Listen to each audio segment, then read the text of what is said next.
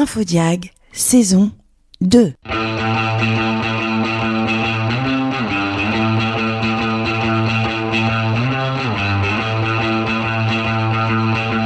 Une création Exime. Une production Flash Lab.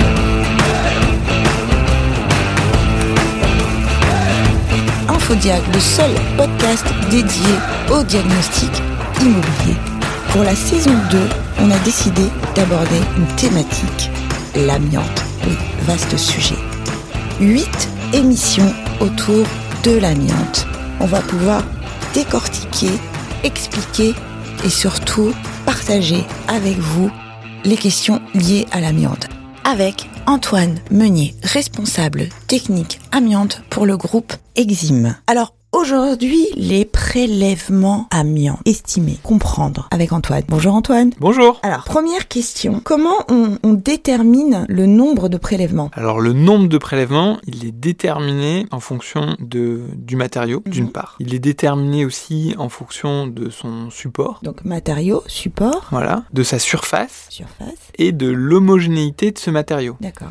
Je vais vous prendre un exemple concret. Mhm. Aujourd'hui, vous avez euh, un enduit sur euh, dans votre dans votre local, dans votre bureau. Euh, cet enduit-là, il n'est pas censé être identique en fonction de votre cloison et de votre mur. Donc, quand on parle du mur, on parle du mur. On va parler de la structure du bâtiment, ce qu'on appelle la paroi qui va donner sur l'extérieur, hein, la paroi de façade, la partie qui est maçonnée. Ça sera différent de la cloison. Donc, en fait, ça sera, on appelle, il y aura deux prélèvements distincts à faire. Pourtant, visuellement, c'est la même chose. Ça, c'est la première étape, c'est l'identification du- des prélèvements. Et ensuite, on va avoir une notion de, de quantité qui est elle, induite euh, par notre norme de repérage, hein, qui est notre Bible. Donc on identifie et après on quantifie, c'est ça? C'est ça. On va déterminer. Voilà, c'est ça. C'est que on repère les matériaux. Première step. On repère les matériaux. Deuxième étape. On prélève le nombre euh, de matériaux nécessaires en fonction de la norme. Ce nombre-là, on le prélève, on l'envoie en analyse et on fait aussi des sondages. Mais ce nombre-là, ils sont faits pour fiabiliser nos rapports et fiabiliser nos résultats. C'est pour donner une base. On peut en faire plus, mais on ne peut pas en faire moins. Voilà, c'est ce qu'il faut se, c'est ce qu'il faut se dire. Et en fonction de, des matériaux et de leur homogénéité, on va euh, faire euh, d'autres prélèvements. On prend un exemple sur un plateau de bureau, voilà, qui parle à tout le monde. hein. Je vais avoir euh, des, euh, des prélèvements qui vont être réalisés sur les murs de façade, donc qui donnent sur l'extérieur, mais aussi sur les cloisons. Et plus je vais avoir de cloisons différents, plus j'aurai de prélèvements différents. De la même manière, sur notre sol, si j'ai une, une mosaïque de revêtements de sol dans mes bureaux, euh, eh ben j'aurai une multitude de prélèvements qui Donc, vont être réalisés. Tout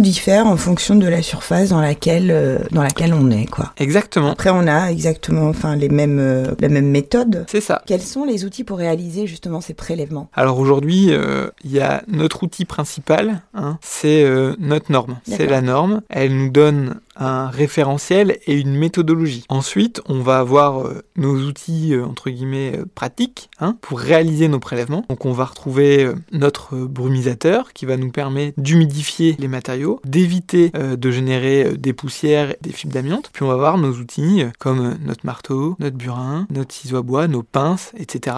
Et puis à côté de ça, on va avoir nos sachets pour ensacher nos prélèvements, les envoyer au laboratoire. Voilà. Donc, et c'est- quels sont les équipements qu'on va du coup euh, utiliser alors Alors, les équipements sont, sont nombreux. hein. Ils sont réglementaires. Normalement, tout le monde doit avoir les mêmes. C'est-à-dire que j'ai au minimum euh, un demi-masque euh, filtrant avec euh, qu'on appelle une, carte, une capacité de filtration. Un demi-masque? Et il faut utiliser un, un masque P3 avec une capacité de filtration P3, le facteur de, le facteur de filtration tout simplement. Les masques qu'on utilise, que vous utilisez dans le commerce, qui sont vendus dans le commerce pour euh, le bricolage par exemple, Mhm. c'est des P1, c'est des masques anti-poussière.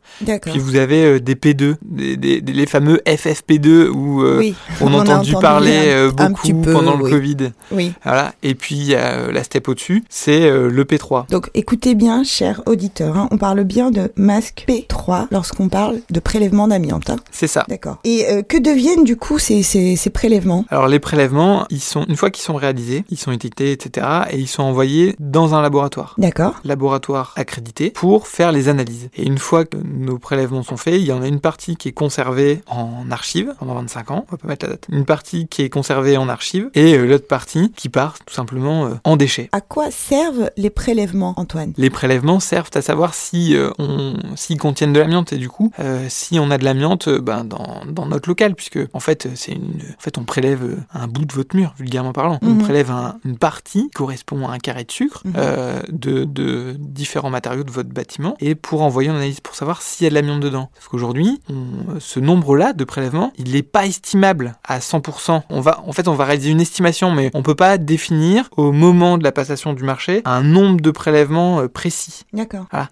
Parce que ça, c'est très fluctuant en fonction de ce qu'on a dit tout à l'heure, hein, en fonction de l'homogénéité, en fonction de la surface et en fonction des supports sur lesquels on va les retrouver. Donc du coup, on peut pas avoir un nombre, un nombre précis de prélèvements à réaliser. Et pourtant, on en est bien conscient que ce nombre précis de prélèvements, c'est ce qui euh, génère une partie non négligeable de la mission de repérage en termes de coûts. D'accord. Et, du coup, est-ce que vous avez un conseil justement à, nous donner par rapport au, prélèvement, Antoine? Oui, aujourd'hui, on a un gros conseil et c'est notre fer de lance chez Exim, c'est de travailler sur ce qu'on appelle les euh, similitudes d'ouvrage. On va travailler euh, là-dessus et on va faire le nombre de prélèvements qui est prescrit par la norme sans en faire plus. puisqu'aujourd'hui, sur le, sur le marché, il existe des entreprises qui essayent de se différencier avec des prix d'appel sur les analyses. Mais souvent, ces entreprises-là, ben, force est de constater qu'elles réalisent des prélèvements plus que nécessaires. Donc chez Exim, nous, on s'engage à réfléchir, à faire euh, travailler euh, nos hommes euh, sur cette définition précise, en fait, des... Hommes et femmes. Nos hommes et femmes, voilà, effectivement, à faire travailler nos hommes et femmes sur cette, sur cette notion de zones présentant des similitudes d'ouvrage, tout simplement pour et fiabiliser notre rapport et s'assurer que ben, le rapport euh, est fait au juste prix. Très bien. Et eh ben, toujours la fiche contact sur exim.fr. Et si vous voulez poser ces questions directement à Antoine, podcast.exim.fr. Et la semaine prochaine, suite logique, on a déjà fait repérage avant travaux, les prélèvements. On va parler des déchets. Ah, je m'en doutais. eh bien, merci beaucoup Antoine et à la semaine prochaine.